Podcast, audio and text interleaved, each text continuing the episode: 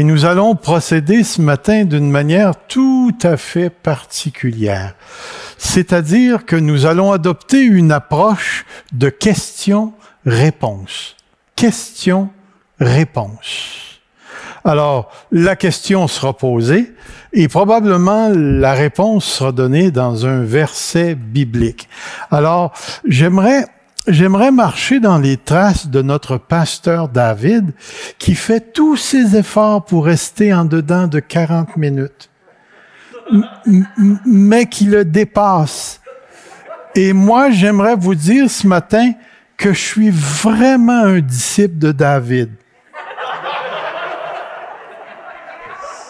Alors, il est très possible ce matin, en raison du sujet que nous abordons, que je dépasse d'au moins... Oh! I. Vous verrez, vous verrez. Mais c'est vraiment un sujet passionnant qu'on va voir ce matin. Alors, l'apôtre Paul est le miraculeux. Que nous dit l'apôtre ici? Alors, Paul était une figure controversée à son époque. Les Juifs judaïsants, les Juifs chrétiens et les autorités de l'Empire romain s'opposaient à lui, parfois avec beaucoup de violence. Il a été chassé, battu, lapidé, puni comme un criminel, finalement tué par les autorités romaines. Et moi, j'aime vraiment ça quand quelqu'un me dit, moi, je veux être un apôtre. Alors, je me dis, mon gars, prépare-toi, si c'est ça que tu veux. Mais cependant, ce personnage mémorable, euh, attendez, je vais juste vérifier quelque chose, oui. Ce personnage mémorable a, pour ainsi dire, posé les structures significatives du christianisme. Vous savez, si on n'avait pas eu Paul, on aurait eu vraiment beaucoup de problèmes à structurer le christianisme. Les clés d'herméneutique qui nous permettent de mieux comprendre le rôle de l'apôtre. En passant, l'herméneutique, c'est, l'interprétation des Écritures. Un, l'apôtre Paul baigne sa pensée dans l'eschatologie, c'est-à-dire les choses de la fin. L'apôtre Paul croyait réellement que la fin des temps avait commencé avec Jésus-Christ et le don du Saint-Esprit. Deuxièmement, Paul avait reçu un message spécial, surtout si vous lisez dans la lettre aux Éphésiens. L'apôtre Paul a mis en lumière la place des non-juifs dans le plan de Dieu. Alors il a réellement posé les fondements qui ont conduit éventuellement dans l'histoire à la séparation du judaïsme et du christianisme. Alors, vous savez que Paul était un juif. Il a été éduqué dans une culture imbibée par l'Ancien Testament. Et cette connaissance de l'Ancien Testament ou cette éducation lui avait fourni la connaissance du miraculeux. Il était impossible pour l'apôtre Paul de ne pas savoir ce que Dieu avait fait au niveau des grands événements et comment il était intervenu dans l'histoire d'une manière, euh, comme on dirait, surnaturelle afin d'accomplir son plan dans l'histoire. Alors Paul connaissait tous les grands exploits et les grandes manifestations de Dieu. Et comme pharisien, Paul croyait que Dieu était l'auteur du miraculeux. Il croyait aussi à la résurrection aux anges et aux esprits. Je vous dis cela parce que dans les lettres de Paul, nous retrouvons ce que j'ai écrit ici, de l'information fragmentaire. C'est-à-dire, si vous tentez de bâtir une théologie, de la guérison, vous allez être obligé d'aller chercher votre information ici et là. Puis vous savez ce qui arrive avec une information fragmentaire, c'est un peu ceci. La déduction devient une méthode appropriée, même si elle comporte des risques. C'est-à-dire qu'avec l'information que l'apôtre Paul nous donne dans ses écrits, on est obligé, puisqu'il il nous donne pas de traité sur la guérison, de déduire des choses. Écoutez, messieurs, mesdames, est-ce que vous avez déjà vécu une expérience comme ça où un homme arrive après le travail à la maison, son épouse a préparé le souper, s'assoit à la table avec les enfants et là on sert le repas et le mari fait le commentaire suivant et il dit, Hey, il manque de sel dans les patates. Et là, soudainement, la femme réagit, Hein, tu m'aimes pas! Pouvez-vous m'expliquer comment on est passé des patates à l'amour?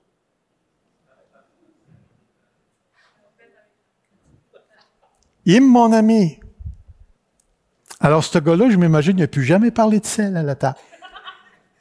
Mais l'idée ici, c'est que madame a déduit quelque chose que monsieur avait pas dit. C'est juste pour une petite blague pour relater qu'à toutes les fois qu'on est appelé à faire des déductions, il nous faut être extrêmement prudent de manière à ce que les déductions qu'on tire restent collées à la parole qui a été dite ou écrite. Et c'est ce qu'on va faire avec l'apôtre Paul.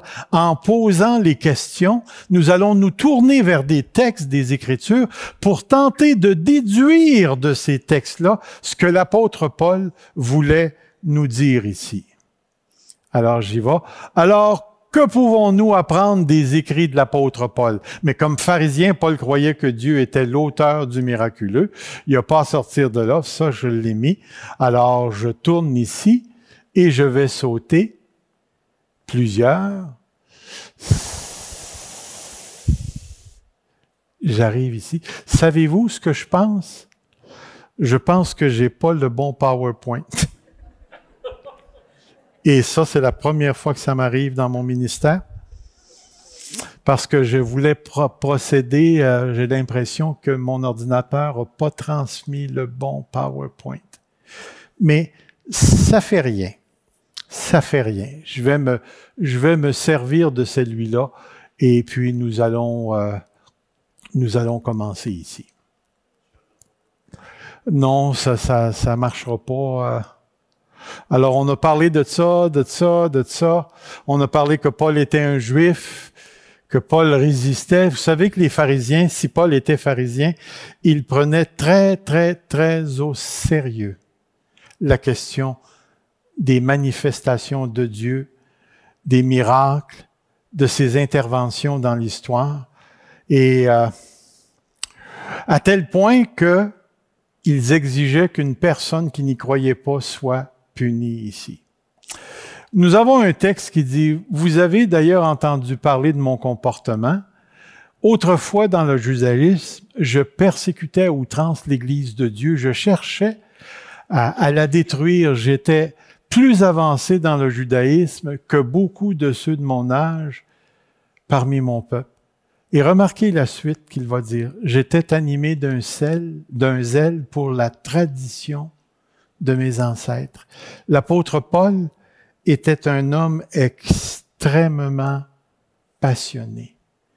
Et parce qu'il était de cette nature-là, lorsque le Seigneur Jésus est venu le chercher, pour devenir un outil pour présenter l'Évangile à ceux, euh, ou plutôt introduire l'Évangile aux païens, Dieu avait choisi l'homme approprié pour être capable de manifester. Pour Paul, comprenez bien cette phrase. Pour Paul, l'Évangile n'était pas une simple idée qu'on pouvait prononcer ou verbaliser. Pour l'apôtre Paul, l'évangile était la manifestation de la puissance de Dieu. La manifestation de la puissance de Dieu. La compréhension paulinienne, c'est-à-dire de Paul, de la puissance de Dieu, ne se limitait pas à la prédication verbale de l'Évangile, mais à l'actualisation de cet Évangile par une manifestation miraculeuse de la présence et de l'action de Dieu. Vous savez, partout où l'apôtre Paul a prêché l'Évangile, il était accompagné par des signes, des prodiges et des miracles. Et pour lui, pour l'apôtre Paul, nous ne pouvions pas penser à la prédication de l'Évangile sans sent cette présence de la puissance de Dieu. Regardez ici.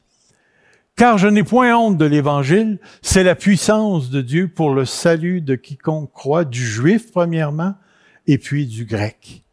La puissance. Très intéressant. Regardez ici. Je n'oserais pas mentionner aucune chose que Christ n'ait faite par moi pour emmener les païens à l'obéissance, par la parole et par les actes. Et remarquez encore, par, par la puissance des miracles et des prodiges, par la puissance de l'Esprit de Dieu. Ainsi, depuis Jérusalem et les pays voisins jusqu'à Illyrie, j'ai abondamment répandu l'Évangile. Si je vous posais la question qui découle directement du texte, comment l'apôtre Paul a-t-il répandu l'Évangile?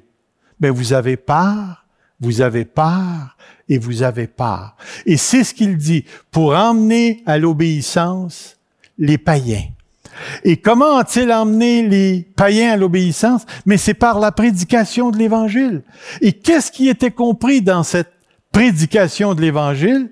Eh bien, il y avait la parole et les actes, il y avait les miracles et les prodiges, et il y avait la puissance du Saint-Esprit. Alors, lorsqu'on s'arrête pour penser à l'apôtre Paul, euh, nous sommes devant un homme appelé par Dieu. Et cet homme appelé par Dieu avait pour mission, dès le début de sa conversion, voici l'outil que j'ai choisi pour emmener les païens à la connaissance de l'Évangile. Et Dieu, dans la prédication ou par la prédication de l'apôtre Paul, a choisi de se manifester aussi bien par les miracles, par les prodiges, que par la parole prononcée, c'est-à-dire celle de l'Évangile. Regardez ici un autre texte qui est très intéressant. Aux Galates, dépourvu de sens, qui vous a fasciné, vous, aux yeux de qui? Jésus-Christ a été peint comme crucifié? Puis remarquez ici, comment est-ce que Jésus-Christ a été peint comme crucifié? Par la prédication de l'Évangile. Voici seulement ce que je veux apprendre de vous. Est-ce par les, les œuvres de la loi que vous avez reçu l'Esprit ou par la prédication de la foi? Qu'est-ce que la prédication de la foi? C'est la prédication du message, du message apostolique, du message de Dieu. Êtes-vous tellement dépourvu de sens, après avoir commencé par l'Esprit, vous voulez finir par la chair? Avez-vous tant souffert en vain, si toutefois c'est en vain? Puis remarquez ce qu'il va dire ensuite. Celui qui vous accorde l'Esprit et qui opère des miracles parmi vous, le fait-il par les œuvres de la loi? Ou par la prédication de la foi? Ici, vous avez une Église, si vous avez lu la lettre de Galate, qui vivait un problème très important que l'on ne rencontre plus aujourd'hui. Vous savez que le salut s'est premièrement manifesté à la Pentecôte chez les Juifs et que c'était par les Juifs que le salut devait venir. Mais vous ne pouvez pas effacer 1700 ans d'histoire dans une culture particulière en introduisant quelque chose qui a réellement bouleversé toute la compréhension de l'Ancien Testament. Et c'est pourquoi qu'au début de l'Église, vous aviez ce qu'on pourrait appeler les Juifs croyants qui se sont convertis au Seigneur Jésus et qui pratiquaient encore les exigences de la loi de Moïse. Alors la question du temple, la question des sacrifices, du sacrificateur, du tabernacle et tout ça relevait, euh, euh, revêtait une grande importance pour ces juifs, même chrétiens.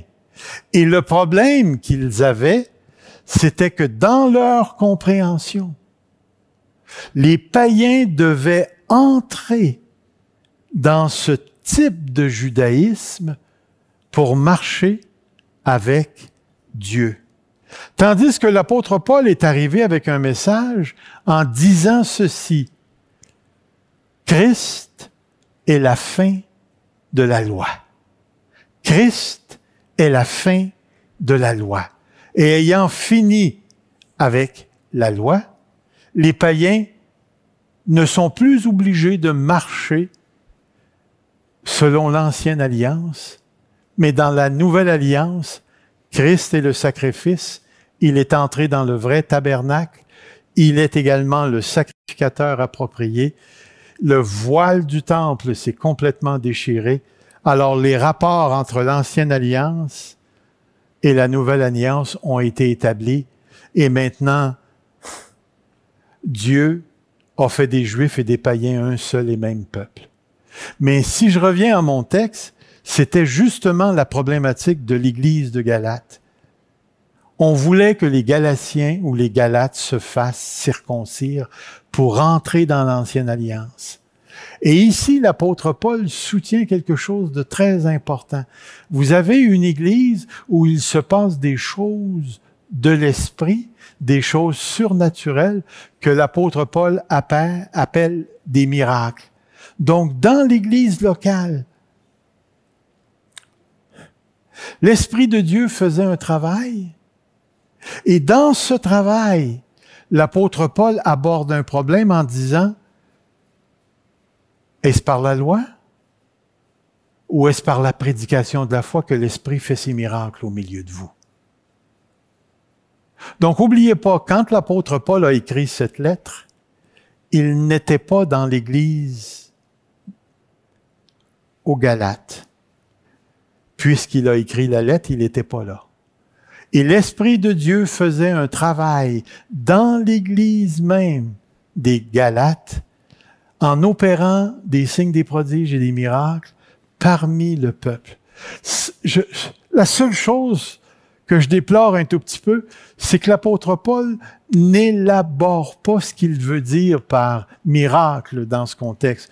On sait que ce sont les manifestations des puissances de Dieu et on est obligé, dans un certain sens, d'importer d'autres textes dans ce texte-là pour savoir que c'est probablement le travail de l'Esprit à travers ces dons spirituels qui continuait dans la vie de l'Église ici. Gordon Free, qui est un spécialiste euh, de l'apôtre Paul, a écrit ceci. Paul n'aurait jamais imaginé que le miraculeux ne serait pas une partie intégrante de l'Évangile.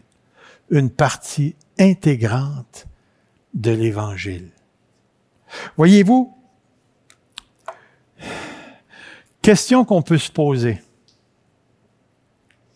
Lorsque vous vous êtes converti au Seigneur Jésus-Christ, vous avez entendu parler de l'évangile de Jésus-Christ. Quelqu'un vous a approché et vous a présenté le salut. Et voici ce qu'il vous a probablement dit dans mes propres mots. Vous êtes un pécheur. Les pécheurs méritent l'enfer. Il n'y en a aucun d'entre nous qui fasse le bien. Mais Dieu, dans son grand amour, a envoyé son Fils. Et son Fils a posé un geste extraordinaire, c'est qu'il a choisi par lui-même de porter la condamnation de l'humanité. Et tous ceux et celles qui se confient en Jésus-Christ reçoivent deux choses au moins deux choses. Il y en a beaucoup plus, mais au moins deux. Ils reçoivent le pardon des péchés et ils reçoivent le don de la vie éternelle. Et là, probablement quelqu'un vous a dit, si tu places ta foi en Jésus-Christ, tu vas recevoir le pardon de tes péchés et tu vas recevoir le don de la vie éternelle. Est-ce que ça ressemble un tout petit peu au message que vous avez reçu, où on vous a invité à venir? Ma question maintenant est celle-ci. Combien d'entre vous, suivant la prédication de la foi, se sont convertis en raison d'un miracle? Est-ce qu'il y en a? Il y en a une. La plupart d'entre nous, on n'a jamais connu de miracle lorsqu'on s'est converti. Et là, je me suis posé la question, comment ça se fait que l'apôtre Paul, dans la prédication de sa foi ou la prédication de l'Évangile, était accompagné par les miracles? Est-ce que vous auriez une réponse à ça? Est-ce qu'on peut répondre à cette question-là?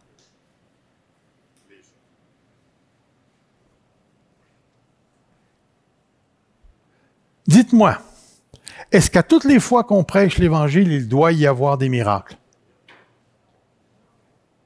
Tous ceux qui disent non, levez la main. Ça, c'est la majeure partie. Ceux qui disent oui? Oui, oui, c'est bien beau d'accrocher le mot miracle au salut. Ça rend les choses faciles. On parle pas de ça, nous autres. On parle de guérison, de, de, gens aveugles qui voient la vue et ainsi de suite. C'est vrai que la conversion est un acte extraordinaire. Mais vous savez ce que je veux dire. Et c'est pourquoi j'arrive personnellement à cette conclusion-là. Est-ce que les miracles, les guérisons, sont seulement pour la prédication d'Évangile? Est-ce que les miracles et les guérisons sont seulement pour la prédication de l'Évangile? Auriez-vous une suggestion? C'est là, que je trouve de valeur parce que je réponds à cette question-là dans mon autre PowerPoint. Mais je vais vous en parler un tout petit peu. Dans les Écritures, lorsqu'on regarde les évangiles, Jésus est caractérisé par la prédication du royaume de Dieu et il est accompagné par une multitude de miracles, d'exorcismes et de guérisons. L'apôtre Paul, qui s'inscrit dans la continuité de la mission de Jésus et qui est spécifiquement spécifiquement choisi par Dieu pour faire entrer les non-juifs, les païens à l'intérieur du salut de Dieu, Dieu l'accompagne dans sa mission par des signes, des prodiges, des miracles, des guérisons. Alors, il y a correspondance entre Jésus et l'apôtre Paul, et on aurait pu inclure les apôtres aussi à l'intérieur de ça qui sont allés prêcher l'Évangile euh, partout où Dieu les a emmenés. Mais lorsqu'on lit les écrits de l'apôtre Paul, nous arrivons dans 1 Corinthiens, et si vous me permettez, je vais vous lire le texte. Nous arrivons dans 1 Corinthiens, au chapitre 12, un texte que vous connaissez probablement même très bien au chapitre 12. Et voici ce qu'il nous est dit. Il y a diversité de dons, mais le même esprit. Diversité de services ou de ministères, mais le même Seigneur. Diversité d'opérations, mais le même Dieu qui accomplit tout en tous. Alors, d'un côté, on a la mission apostolique caractérisée par les miracles, les signes, les prodiges. Et là, nous entrons dans la lettre aux Corinthiens où nous nous retrouvons en église locale. Et là, ici, nous avons ce texte qui nous dit que Dieu opère encore dans l'église locale. Or, il nous est dit ceci. À chacun, la manifestation de l'Esprit est donnée pour le bien de tous, le bien commun. En effet, et là l'apôtre Paul va énumérer quelque chose. À l'un, il a donné par l'Esprit une parole de sagesse, à un autre une parole de connaissance, selon le même Esprit, à un autre la foi, par le même Esprit, à un autre des dons de guérison par le même esprit, à un autre la possibilité de faire des miracles, à un autre la prophétie, à un autre le discernement des esprits, à un autre les diverses langues, à un autre les interprétations ou l'interprétation des langues. Et là, on réalise ceci. D'une part, la mission apostolique est caractérisée par le miraculeux. D'autre part, il y a une continuité du ministère de l'Esprit, mais qui n'a pas pour but la conversion, mais qui a pour but l'édification de l'Église. L'édification de l'Église.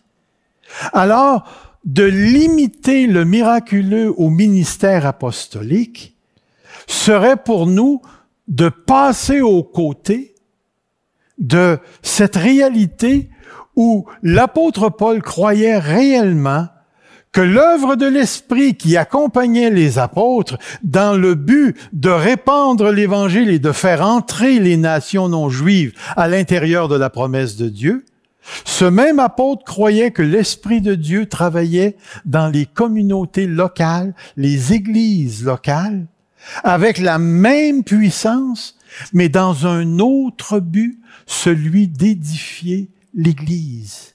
Celui d'édifier l'Église. Donc, l'un des morceaux importants pour nous ce matin, c'est de réaliser que le miraculeux, incluant les, les miracles, les dons particuliers, ce qu'on appelle les dons signes, sont encore pour l'Église aujourd'hui. Pour aujourd'hui. Et ils relèvent de la même, de la même personne, de la même opération, c'est-à-dire de l'Esprit de Dieu.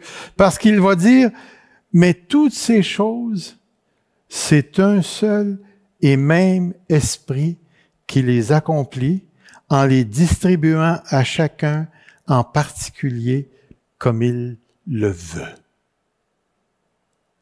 Comme il le veut.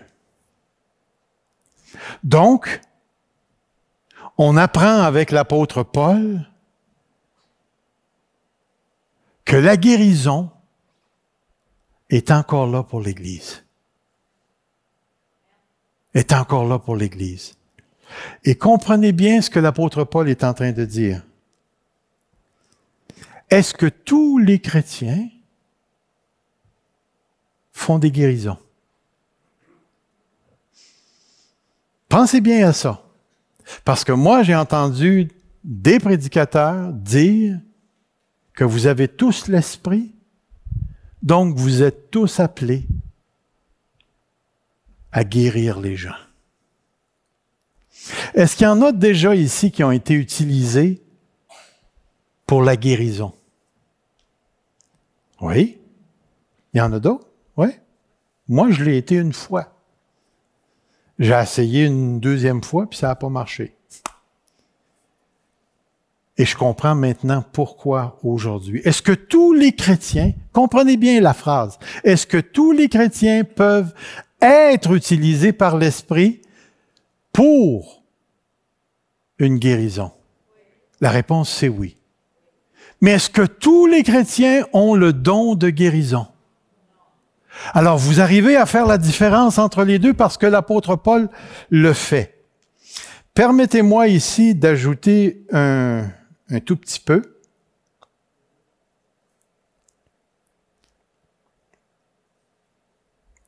Je vais vous, je vais vous reciter un texte où l'apôtre Paul dit, euh, dit ceci. Vous êtes le corps de Christ et vous êtes ses membres, chacun pour sa part.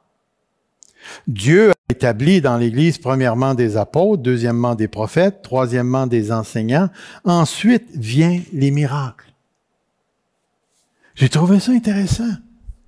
Parce que là, il parle de trois personnes puis après ça, il, ne mentionne pas celui ou ceux qui font des miracles. Il dit ensuite les miracles.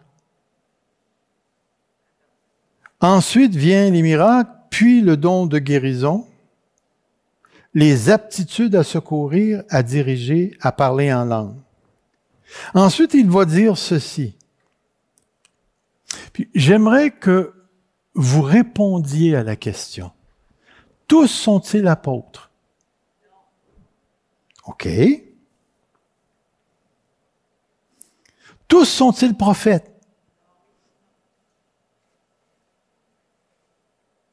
Tous sont-ils enseignants? Tous font-ils des miracles?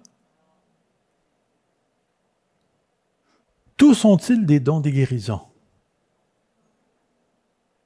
Tous parlent-ils en langue?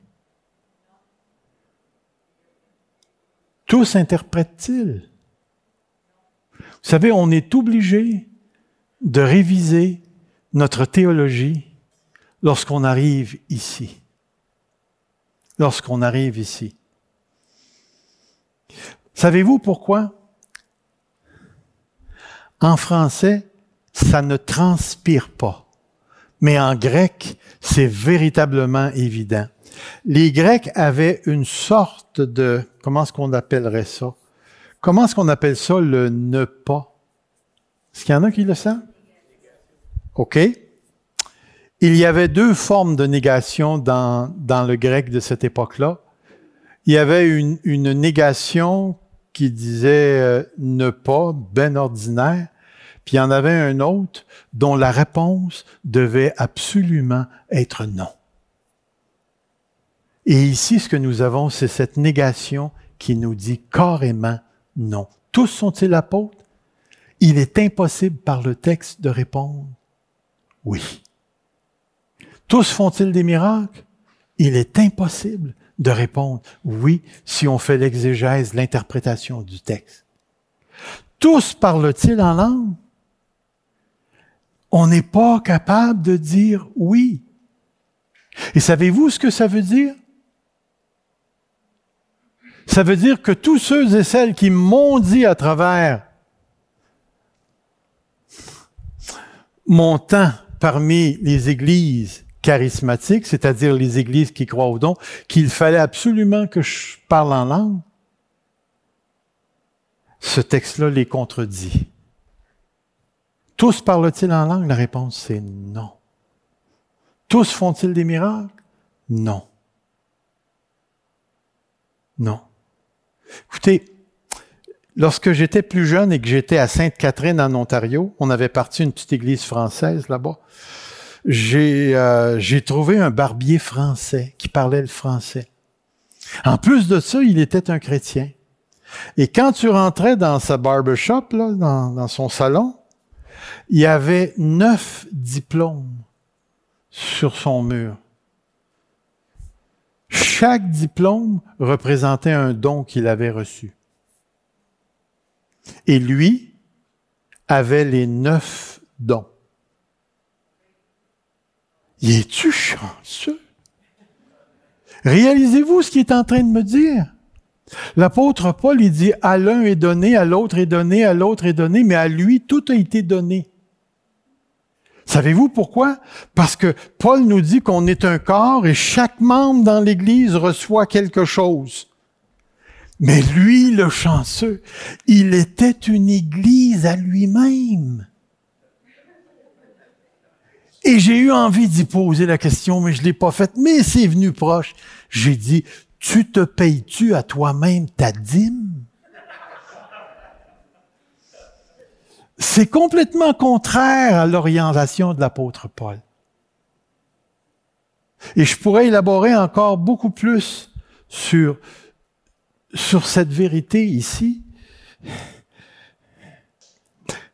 Ce qu'il nous faut saisir, du moins ce matin, c'est que d'une part, nous avons Jésus-Christ et ses apôtres qui font des signes, des prodiges et des miracles. Et lorsque nous voulons bâtir une théologie du miraculeux, on s'en va vers les, les évangiles. On s'en va vers les évangiles et ensuite on dit, il faut que dans l'Église, ça se passe comme dans les évangiles. À tout bout de champ, tous ceux. Est-ce que tous ceux qui sont venus à Jésus ont été guéris? Vous êtes sûr? Moi, je pense que oui.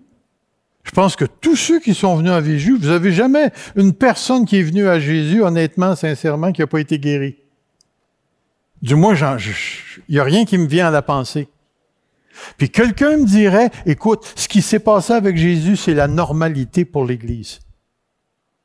C'est normatif, c'est comme ça que ça devrait se passer. Ça devrait être comme ça tous les semaines. T'as une grippe, appelle le pasteur, il va prier, t'es guéri. Ah, il te manque un œil, OK, Seigneur, donne-y un œil. Tu as un œil. C'est de valeur, mais il n'est pas de la même couleur que l'autre, mais ça marche quand même. C'est pas comme ça si on reconnaît pas les intentions des écrits. Mais lorsqu'on arrive chez Paul, nous n'avons pas une contradiction avec Jésus. Vous rappelez-vous de ce que Jésus est venu faire? Je bâtirai mon Église. Et ce que l'apôtre Paul fait dans 1 Corinthiens 12, 13, 14, c'est qu'il reprend le concept de l'Église à travers le corps. Et il est en train de nous donner une vérité fondamentale. En tant qu'Église, nous sommes membres les uns des autres. Membres les uns. Nous sommes tellement attachés les uns aux autres que nous formons un corps. Et dans ce corps, il y a différentes parties. Et dans ces différentes parties, il y en a qui ont reçu des dons. Vous savez que le mot don veut dire charisme, charisma, qui vient du mot grâce, qui est une manifestation de la grâce de Dieu. Alors, à ce point-là, dans l'Église locale, certains d'entre nous reçoivent des dons particuliers et toujours dans le but d'édifier le corps de Christ. Alors, l'apôtre Paul, vous remarquerez une chose, il ne focalise pas sur les guérisons et les miracles. Et c'est pour ça que je vous disais que l'information, elle est fragmentaire. Ici, ce que l'apôtre Paul est en train de nous donner, et même c'est juste un échantillon des dons, parce qu'il y en a d'autres lorsqu'on lit à d'autres places dans le Nouveau Testament, il est en train de nous dire que c'est tout à fait normal que dans les églises, il y ait des gens qui ont des dons de guérison et de miracles. Comme il y en a qui ont des dons des langues et d'interprétation des langues et la prophétie et ainsi de suite. Ça fait partie. Et j'aurais pu vous montrer un texte parce que dans l'autre PowerPoint, je pose la question, est-ce que Paul croyait que les dons étaient encore pour aujourd'hui? Est-ce que vous croyez ça? Est-ce que les dons sont encore pour aujourd'hui? Parce que laissez-moi vous dire, on a un nombre considérable de frères et de sœurs qui ne croient pas que les dons sont pour aujourd'hui encore. Ils ont cessé avec la disparition des apôtres et la canonisation des Écritures, c'est-à-dire lorsque l'Église en 380 a reconnu le Nouveau Testament comme étant les 27 livres, à partir de là, tous les dons signes ont disparu aussi. Mais pourtant, permettez-moi encore une fois de vous lire un tout petit texte, le chapitre 1, et je vais aller au verset dit ceci. Regardez ici. Je dis constamment à mon Dieu, dans 1 Corinthiens 1.4, je dis constamment à mon Dieu toute ma reconnaissance à votre sujet pour la grâce de Dieu qui vous a été accordée en Christ. En effet, en lui, puis remarquez les mots, j'aime la manière dont la seconde 21 traduit cette partie-là. En lui, vous avez été comblés de toutes les richesses toutes les richesses. En particulier en ce qui concerne la parole et la connaissance. Dans la mesure où le témoignage de Christ a été solidement établi pour vous, afin qu'il ne vous manque aucun don à vous qui attendez le moment où notre Seigneur Jésus-Christ apparaîtra. Alors l'apôtre Paul est en train de le dire, il vous manque aucun don jusqu'au retour de Christ. Alors Paul croyait que les dons étaient pour durer et durer et durer à travers toute l'histoire de l'Église. Alors c'est important pour nous de réaliser, frères et sœurs, que nous sommes une Église, que je suis connecté à toi et toi tu es connecté à moi. Et que entre nous tous ce matin, il y a une dynamique du Saint-Esprit, le Saint-Esprit les donne à qui il veut. Le Saint-Esprit, c'est lui qui opère tous ses dons. Il les donne à qui il veut.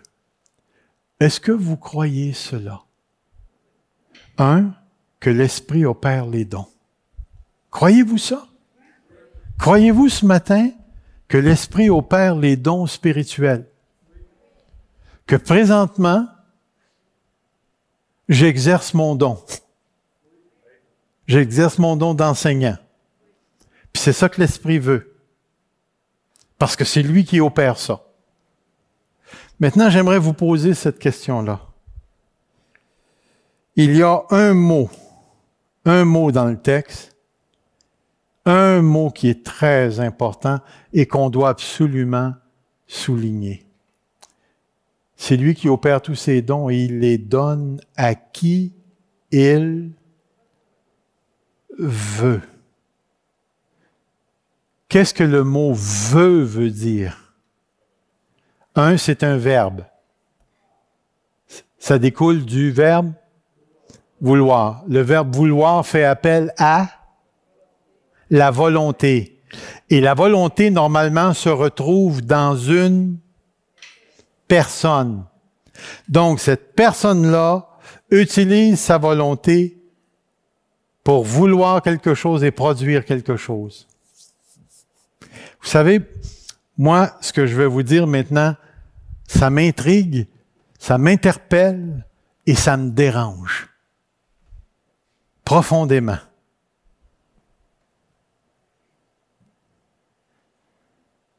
Est-ce que l'Esprit veut guérir? Dans l'Église fusion? Pourquoi est-ce qu'on ne le voit pas?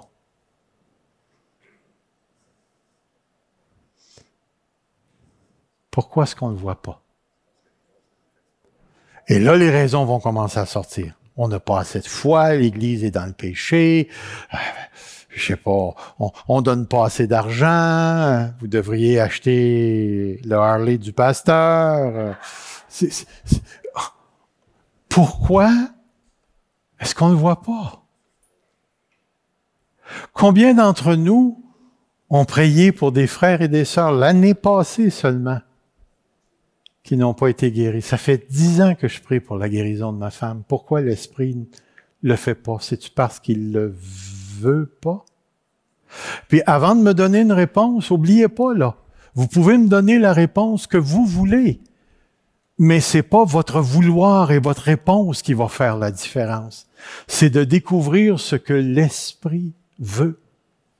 Ce que l'esprit veut, parce que c'est lui qui fait toute la différence. Aucun d'entre nous peut faire une guérison ou un miracle ce matin si l'esprit veut pas. Puis maintenant, si vous me dites que Dieu veut tout le temps guérir, on va avoir des fichus de problèmes tout à l'heure. Mais la question se pose ce matin, puis elle se pose sur le plan existentiel. Est-ce que l'Église Fusion a besoin de crier encore plus à Dieu pour la manifestation des dons de guérison et de miracles? Si l'apôtre Paul nous dit, est-ce par la loi ou par la foi que Dieu opère des miracles parmi vous? Est-ce qu'on manque de foi? Voyez-vous, écoutez, je vous ouvre mon cœur un matin. Je suis juste un petit pasteur. C'est tout ce que je suis. Sur une échelle de 1 à 10, je suis un. J'ai un questionnement comme tous les enfants de Dieu, mais il y a une chose que je recherche profondément. C'est ce que Dieu pense, ce que Dieu veut.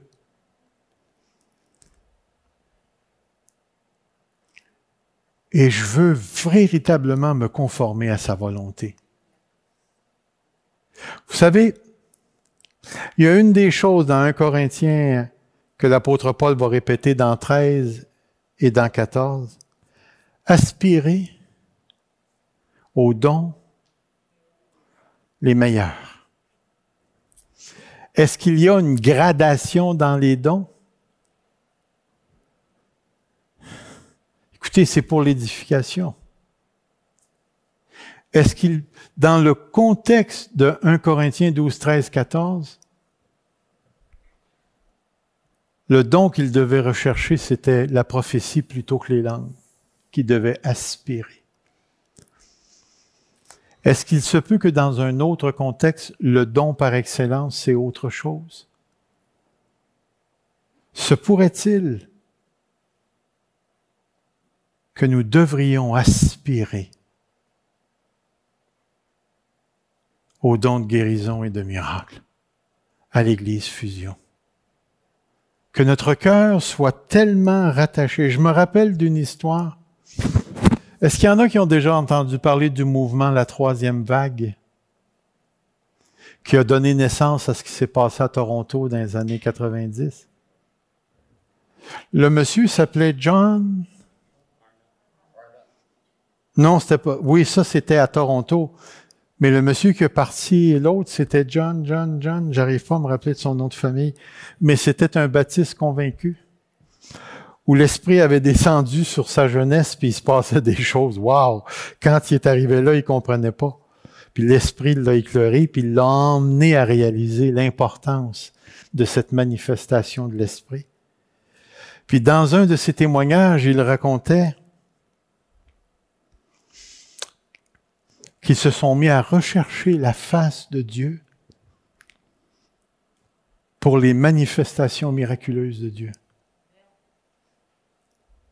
ils ont prié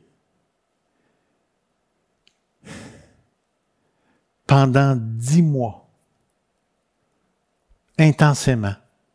Réunions de prière à l'église individuellement, entre l'équipe pastorale, ça priait intensément. Et au bout de dix mois, Dieu a commencé quelque chose dans leur église qui a changé toute l'orientation et la vie de l'église. Dieu a commencé à guérir et à faire des choses surnaturelles extraordinaires. Le danger pour l'Église fusion, c'est de s'installer dans une normalité confortable. Confortable à tel point que oui, on croit que Dieu fait encore des miracles aujourd'hui, mais on n'y aspire pas.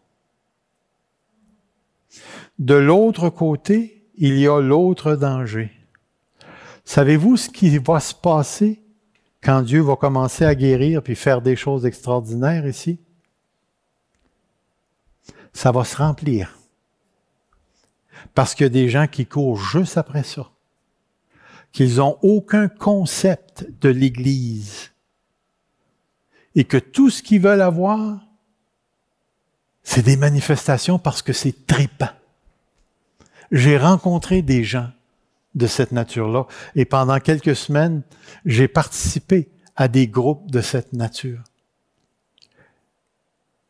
Aucune intention d'évangéliser, aucune intention de convertir des gens, aucune intention de, de, d'introduire, d'implanter des églises, aucune intention. Ce qu'on voulait, c'était vivre, vivre, vivre, vivre l'esprit.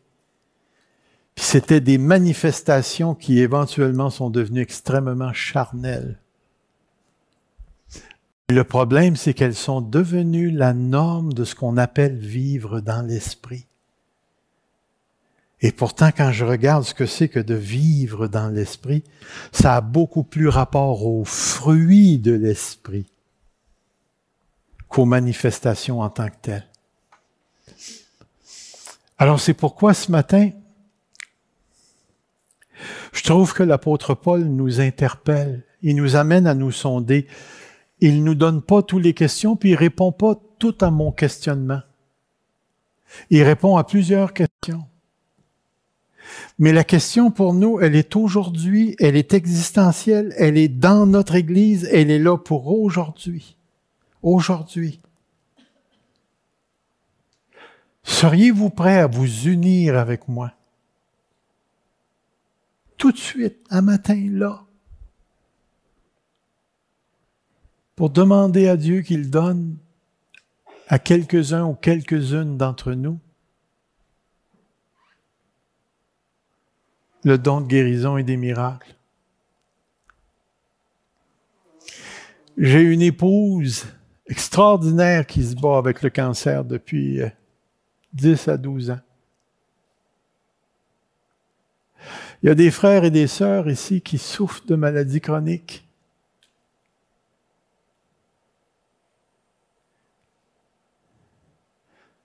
Nous avons besoin non pas de l'extravagance produite par les gens qui n'ont pas compris l'Église locale et qui ne recherchent pas la prédication de l'Évangile. Tout ce qu'on a besoin, c'est du ministère du Saint-Esprit dans notre Église. Et au-delà de notre Église, c'est ce que Dieu veut. Mais ce matin, Êtes-vous prêt à prier pour que Dieu donne à quelques-uns, quelques-unes d'entre nous le don de guérison et des miracles? Dieu nous a royalement bénis sous plusieurs aspects à l'Église Fusion. Mais nous avons besoin ce matin, ce matin, on a besoin d'aspirer au don des guérisons et des miracles. Pour la simple raison, comprenez bien là, pour la simple raison que ça va édifier l'Église. Ça va édifier l'Église. Bien. Alors, c'est quasiment une bonne chose que j'ai manqué mon PowerPoint. Parce que ça leur a pas pris cette direction-là ce matin. Et ce matin, je sens que l'Église Fusion doit se lever, s'unir et prier et chercher la face de Dieu. Et il y a une deuxième chose que je veux demander en priant. Vous savez que si Dieu donne ses dons extraordinaires, ceux et celles qui le recevront deviennent des cibles par excellence de l'orgueil. J'ai pas de bretelles, mais je pourrais péter les bretelles si j'ai ce don-là. Alors ce matin, on va chercher la face de Dieu. On va prier que Dieu donne ses dons à quelques-uns, quelques-unes d'entre nous. Puis si vous aspirez à ces dons-là, que Dieu donne une dose d'humilité importante. Et comprenez bien ce que je vais dire là. Parce que plusieurs, plusieurs vont devenir des centres à C'est-à-dire que ceux qui possèdent de tels dons attirent, attirent, attirent. Vous savez que l'apôtre Paul, dans 2 Corinthiens 12, a vu quelque chose de tout à fait extraordinaire. Hein? Quand il est monté au troisième ciel, puis qu'il est revenu sur la terre, spécifiquement un ange du démon, un démon placé pour le garder humble, pour pas qu'il tombe dans l'orgueil. Que l'Église fusion ne commette pas ce péché. Lorsque l'Esprit travaille au niveau miraculeux, que nous restions dans une grande humilité et que nous ne perdions pas le cap, parce qu'il y a quelque chose de plus grand que les dons de guérison, et c'est le salut de la nation québécoise. C'est ça qu'on veut. Vous êtes prêts à prier? Alors, levons-nous, s'il vous plaît. Seigneur, tu connais le cœur des membres de l'Église Fusion, de tous ceux qui sont ici ce matin et de ceux qui sont au loin par l'Internet. Priez à la maison aussi. Priez que Dieu, Dieu nous regarde dans la grâce. Saint-Esprit de Dieu, c'est toi qui opères tous ces dons et tu les donnes à qui tu veux. Et c'est pourquoi ma prière ce matin, c'est que tu les donnes à quelques-uns, quelques-unes d'entre nous, qui auront en même temps la sagesse et l'humilité d'agir pour ta gloire avec ces dons. Ce matin, on focalise sur ces dons, Seigneur, parce qu'on est dans une série sur la guérison. Mais il y a des dons de leadership, de miséricorde, de foi, de générosité, d'exorcisme, de discernement. Tu veux que ton Église soit établie, fortement établie dans l'attente du retour de Jésus-Christ. Alors viens ce matin. Viens ce matin. Opère parmi nous à travers certains d'entre nous. Les dons dont nous avons parlé ce matin. Que ce soit un petit ou un grand, ça n'a pas d'importance, Seigneur. Ce qu'on veut, c'est la gloire de Dieu, c'est l'édification de ton Église. Et par-dessus toute autre chose, on ne veut pas perdre le cap de notre mission qui est de gagner le plus grand nombre de non-juifs et de juifs si tu nous en amènes, Seigneur, à l'évangile de Jésus-Christ. Alors c'est humblement que je me tourne vers toi avec mes frères et mes sœurs. Amène-nous à aspirer, à aspirer à ces dons parce que dans les circonstances où on se trouve, de mon point de vue, Seigneur, on en a réellement besoin. Viens faire ton œuvre. Viens faire ton œuvre, ô Dieu, pour ta gloire, car tout est de toi, par toi et pour toi. Puis en passant, Seigneur, je veux te dire qu'à l'Église Fusion, on t'aime. On t'aime parce que tu nous as aimés le premier. Gloire à toi, Seigneur. Amen. Alors, n'oubliez pas,